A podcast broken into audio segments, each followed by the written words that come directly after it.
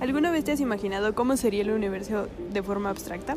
Pues el pintor Vasily Kandinsky no solo se lo imaginó, sino que lo plasmó de forma abstracta en óleo sobre lienzo. La pintura en movimiento de Kandinsky es la expresión de la abstracción lírica, es decir, se observan formas y colores pero sin una realidad visible. La pintura se divide en tres planos. Un fondo en tonos oscuros combinando colores negro, café, verde y gris.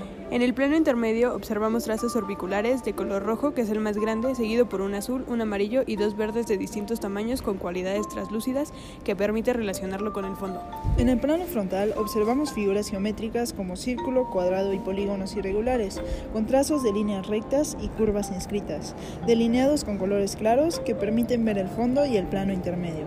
Finalmente encontramos pinceladas con tonos claros de diferentes grosores que sobresalen dando al espectador la sensación de que flotan sobre él. Como decoración encontramos puntos pequeños de diferentes colores como morado, naranja, rojo, amarillo, verde, rosa y azul. En conclusión podemos observar que Kandinsky trataba de representar sus sueños a través de la pintura. Al final la obra en movimiento genera una sensación de armonía, tensión y desplazamiento entre los elementos.